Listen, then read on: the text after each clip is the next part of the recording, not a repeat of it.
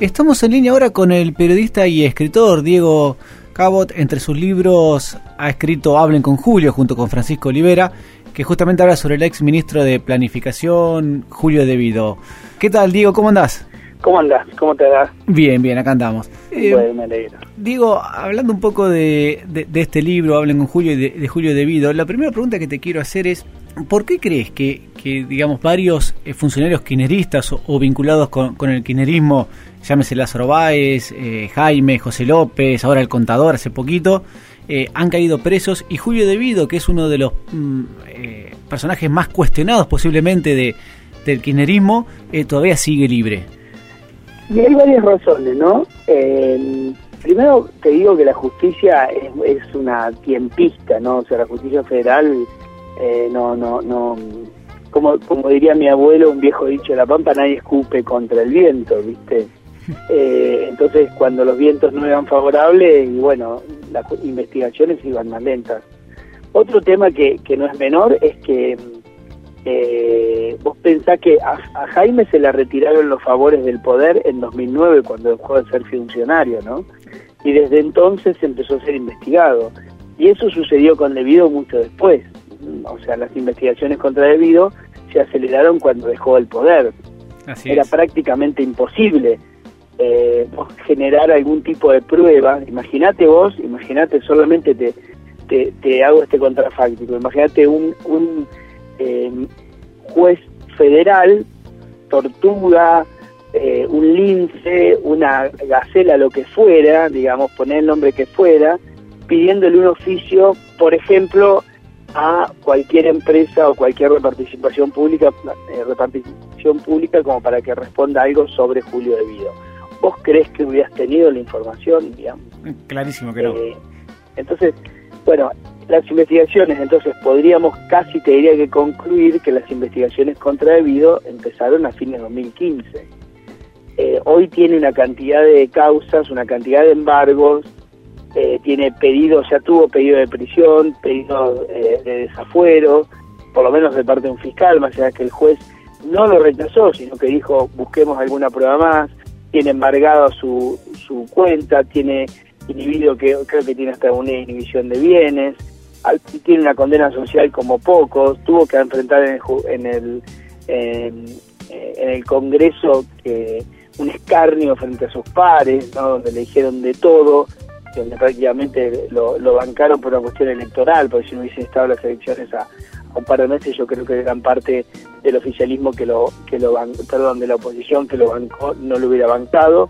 Y como si fuera poco digamos lo tenés ya con varios pedidos de elevación de juicio de varios juicios por lo tanto te diría que es eh, en algún punto digamos son los tiempos que deben cumplirse cuando vos dejás de lado esto que te digo no que la justicia federal es un tiempista y empezó a investigar mucho después que a Jaime ¿Vos creés, haciendo un poco de futurología, que va a terminar preso debido? Mira, yo creo que cuando vos te convertís en un peregrino judicial donde todos los días tenés que ir a tribunales por alguna causa, eh, y por todas causas está en juego tu libertad, en alguna tropezás. Eso es lo que creo, digamos. Y me parece que Debido no es la excepción en esto, me parece que, que digamos, que su carrera en los próximos meses va a estar vinculada a, básicamente a, presentarse a declarar muchísimas veces, ya sea como indagado y demás, y en alguna la, va a pasar mal. Creo, si vos me preguntás, que la que más eh, afectado lo va a tener en los próximos tiempos va a ser la causa de Once, ¿no? porque esa causa eh, ya tiene una sentencia a muchísimos eh, ya a mucha gente, incluso a muchos de sus dependientes, ¿no? Por responsabilidades funcionales, o sea, de sus funciones. Por lo tanto, no habría razón como para suponer que si Jaime y Schiavi son culpables por sus acciones u omisiones como funcionarios, no lo sea eh, el jefe de ellos, ¿no? Exactamente. Eh, ¿Quién era debido dentro de la estructura kirchnerista cuando eran gobiernos? ¿Era tan importante como uno a ver, por lo menos puede ver que era. Sí, era tan importante. Eh, tenía, digamos, una, mm, eh, eh, una relación muy estrecha con, con Néstor Kirchner. Básicamente no era un hombre que uno podría mm, pensar que era un amigo de Néstor, sino era uno de esos, eh, te diría, personajes full service, ¿viste? que tiene todo político a su alrededor. Diego era un hombre dispuesto a todo por Kirchner, que supo, digamos, a tiempo, allá en los 90, principios, fines de los 80, principios, especialmente principios de los 90, supo enterrar sus aspiraciones políticas en base, digamos, él podría haber sido diputado por la, por la provincia, alguna vez quiso ser gobernador de la provincia, estamos hablando de Santa Cruz, y Kirchner se encargó de que no tenga ningún tipo de ambición política propia, cosa que él efectivamente le entregó a su amo, em, y, se convirtió, como te digo, en un hombre, eh, en un full service eh, de esos que tienen los políticos al lado, era una suerte así de gerente, como te digo, no era un hombre que, que profesaba, o sea, no era amigo de Kirchner. Kirchner a veces hasta lo, lo ninguneaba, ¿no? Hay, hay relatos de él cuando estaban en Santa Cruz donde llegaban a una reunión donde estaba todo el frente para la victoria en aquel momento y Kirchner lo mandaba a comprar cigarrillos ahí, ¿no? comprarle sus cigarrillos y Guido iba. Eh, entonces era, era ese tipo de, de, de persona muy mal rodeado, digamos, Guido fue un hombre muy ineficiente en su gestión y muy mal rodeado, digamos, con funcionarios de muy mala calidad, eh, y eso fue generando un cóctel de corrupción que hoy se está, digamos, se está transparentando, ¿no? Se está empezando a ver, te diré que todavía gran parte de lo que Guido hizo todavía no lo hemos visto. A eso también quería, quería charlar. A ver, eh, ¿Por qué crees que la sociedad en general, sí, o por lo menos en un gran porcentaje, le costó tanto ver la corrupción dentro del kirchnerismo o tardó tantos años por lo menos empezar a, verse que realmente era una corrupción tremenda? Lo que es, principalmente eh, en el Ministerio de Planificación, ¿no? Mira, eh, la verdad es que no lo sé. A mí me cuesta entenderlo. Yo, el sobrevivido, escribí un libro en el 2007 y entonces incluso nuestros colegas y mucha gente Ilustrada nos trataba de mentirosos. Eh, bueno, 10 años después, casi que si vos hubieras leído aquel libro, podrías saber absolutamente todo lo que va a pasar, lo que está pasando ahora, ¿no? Mm, la verdad es que la sociedad tuvo, digamos, eh, gran parte de responsabilidad en base por una anestesia que le aplicó el gobierno y que tenía que ver eh, en algún punto con las tarifas congeladas, con, con con esto de, del relato sobre ciertas cosas. Bueno, mira, aerolíneas, vamos a, a, estatizar aerolíneas y es de todos los argentinos, cuando nos salía dos millones de dólares por día y era, digamos, la, la bolsa de trabajo más codiciada de todo el mundo kirchnerista, ¿no? Porque eran sueldos, sueldos, beneficios, viáticos, viajes, en fin. Eh, entonces estuvo, digamos, todo muy basado en, en un relato eh, obviamente funcionó a pleno el asistencialismo, que este gobierno también ha, incluso en algún punto acentuado, eh, y todo funcionó así, digamos, la Argentina se fue cindiendo a los grandes centros urbanos del mundo, prácticamente nada de lo que ocurría en el mundo ocurría en Argentina, eh, se fue, como digo, cerrando hacia lo propio, cada vez había, o sea, era simplemente cruzar a Uruguay, nosotros los que vivimos en Buenos estamos muy cerca y ir un supermercado de Uruguay y ir un supermercado de Argentina y entender, digamos, la diferencia que había entre lo que se consumía en el mundo y lo que se consumía en Argentina. Todos nos fuimos, como te digo, cerrando.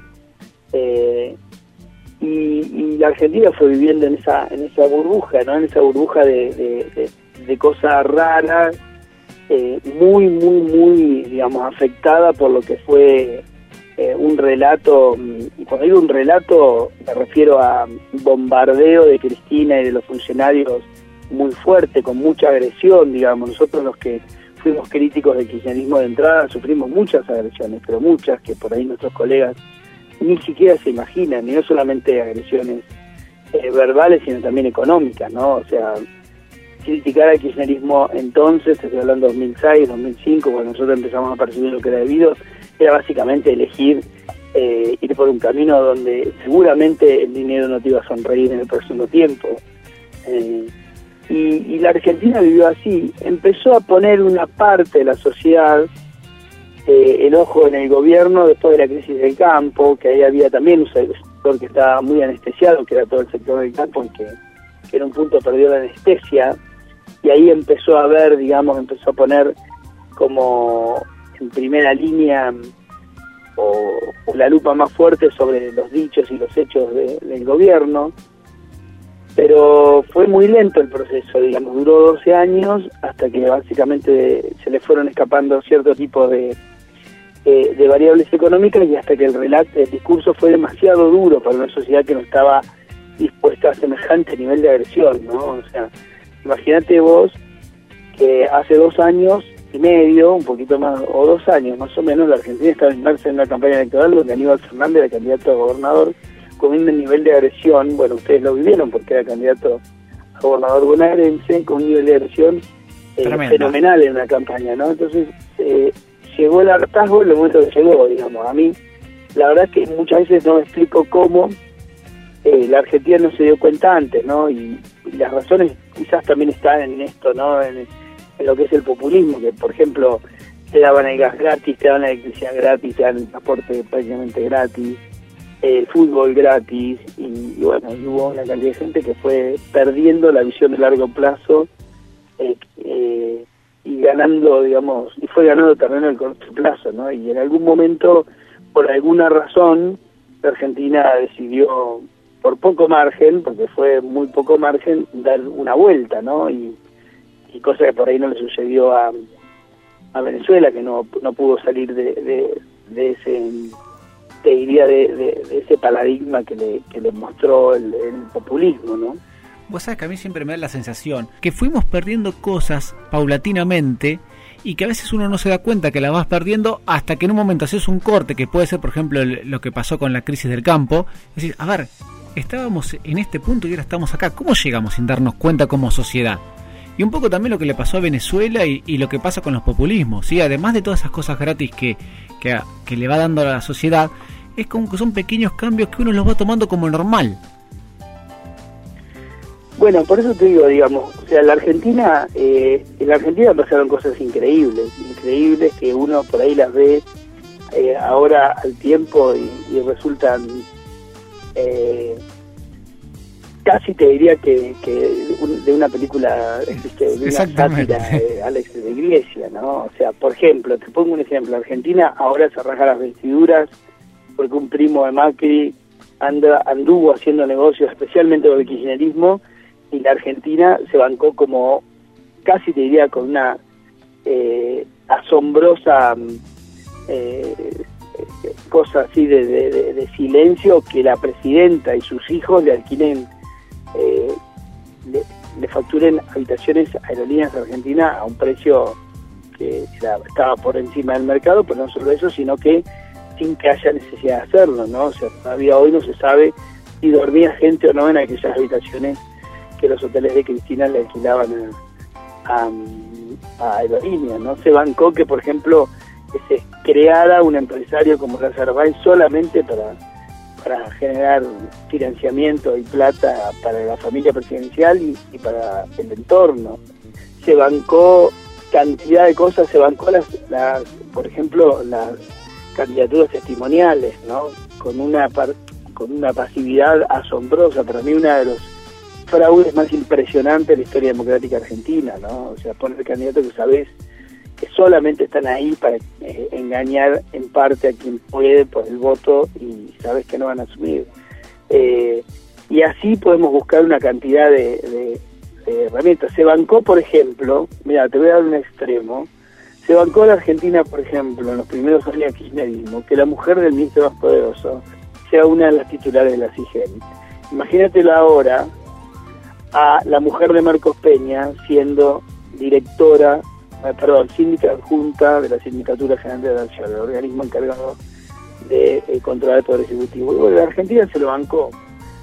Se bancó ese tipo de cosas por razones que tienen que ver con que veníamos desde muy abajo, como fue la crisis de la depresión del 95 al 99 y la crisis que termina eclosionando en el 2001, eh, porque mm, había hasta, te diría, una Argentina con posibilidades algunos hablaban de una eventual secesión de algunos territorios y demás. Acordate que las lecturas que se hacían de aquel momento de Argentina era tremenda, porque Kirchner se benefició del trabajo duro y, áspero que hizo la, eh, Renes Levikov y Dualde, digamos que básicamente una, una devaluación eh, criminal, digamos que dejaron a más de la, de la población mojoleña pobreza y él se benefició de eso.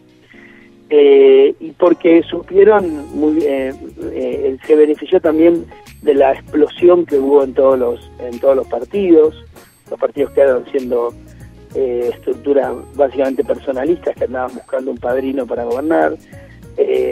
La Argentina se, se bancó un un unitarismo un unitarismo impositivo como nunca creó, salvo bueno en el siglo al inicio de la Argentina, donde se peleaba por la aduana, pero eh, la centralización de recursos que hubo en los últimos años no, no pasó nunca en la historia y ahora los gobernadores han vuelto, digamos, a entender, o te diría que han vuelto a ser afectados del virus federalista, ¿no? que lo deberían haber tenido durante todos estos años, donde entregaron eh, casi miserablemente los recursos de la provincia para que la nación haga haga política, ¿no? Sí, y con premios y, castigos. Bueno, por eso, digamos, mm. se lo bancaron con una con una pasividad para mí miserable, ¿no? O sea, gran parte de, la, culpa de, la falta de federalismo que tiene hoy la política fiscal argentina o en realidad eh, la política en general argentina tiene que ver con la postura miserable de los gobernadores, ¿no? que lo único que pensaron era en ganar las elecciones y las elecciones se ganan hasta ahora, esperemos que ese paradigma empiece a cambiar de a poco, con la obra de corto plazo, ¿no? Entonces, con la cosita de corto plazo, y entonces todos iban mendigando el cheque con un cero más para poder tener plata en el corto plazo, pero nadie pensaba en general eh, políticas de largo plazo, bienestar de la gente, en fin, ¿no? Eh, pero bueno, hubo por alguna razón, por alguna razón, eh, la Argentina eh, empezó como a, a, no te diría como a no validar ese tipo de política no y, lo va haciendo de a poco en procesos que no son eh, no son inmediatos o sea vos pensás que eh, Menem se fue del 99 y volvió en el 2003 ya con gran cantidad de causas encima y finalmente creo que con una prisión encima, ¿no? Que le dio el juez Urso, si mal no recuerdo. Sí, sí creo que sí. Y sin embargo, terminó siendo el, candidato más votado, ¿no? Hoy esos procesos se han acelerado muchísimo y Cristina ha quedado reducida a una franja de conurbano, eh, importante obviamente, porque es muy importante, pero pero pero no mucho más que eso, ¿no? Entonces, se han, esos procesos que te digo de ir cambiando la forma de, pensar y de relacionarse con el voto, de relacionarse con la política, de exigir más políticas a largo plazo y bancarse las consecuencias de corto en pos de, eh, se va dando en procesos que son relativamente lentos, aunque yo creo que este es bastante rápido. Yo no estoy en contra, no estoy de acuerdo con que dice, no, Cristina tiene el 33% de los votos. Bueno, es, lo, en provincia, es lo lógico después de un proceso de 12, 13 años, eh, que, tenga eh, que tenga una, una figura tan fuerte como fue ella, ¿no? Sí, y, lo que yo, yo creo que los procesos son igual largos, son igual eh, muy cortos en este caso, van muy acelerados. Sí, y, lo que vos dijiste también, digamos, ese núcleo de porcentaje lo tiene una franja muy reducida del territorio, que es precisamente con urbano bonaerense, pero después cuando uno lo lleva y lo extrapola a nivel nacional, ahí cae muchísimo. No, por eso, ella ella tiene, eh, eh, eh, yo siempre lo decía antes de, las elecciones, o sea, si, si fuese una elección nacional, Cristina no tendría la relevancia que tiene ahora. ¿Por qué la tiene? Bueno, porque se erige o se puede elegir en el lugar donde es más fuerte ella, que es básicamente en la provincia de Buenos Aires y puntualmente en el conurbano bonaerense, ¿no? O sea, Cristina yo no sé si salió mucho al interior de la, de la provincia. Nada, prácticamente. Prácticamente nada. O sea, si uno ve, bueno, fue al campo ahí en Lincoln, eh, que fue un tambo, y después te diría que anduvo por el conurbano, ¿no? No, no le importó mucho más que eso. y, y, lo menos visible posible también. Sí, lo menos visible, o sea, no te olvides que vos no sabías a dónde iba a ir, eran todos actos. Yo, mira, eh, para darte un ejemplo de esta campaña, yo me enteré de un acto que le estaban eh, preparando en Ituzaingó, creo que era, eh, los, los aeronáuticos, a Cristina como un homenaje por la nacionalización y lo publiqué cuatro o cinco días antes y lo suspendió porque ella no quería que se sepa a dónde iba a estar, básicamente por temor a los scratches, por temor a que algún periodista le pueda hacer alguna pregunta, en fin, ¿no? O sea, no contestó una pregunta, no se expuso nunca a ningún lugar donde la gente sabía que iba a ir.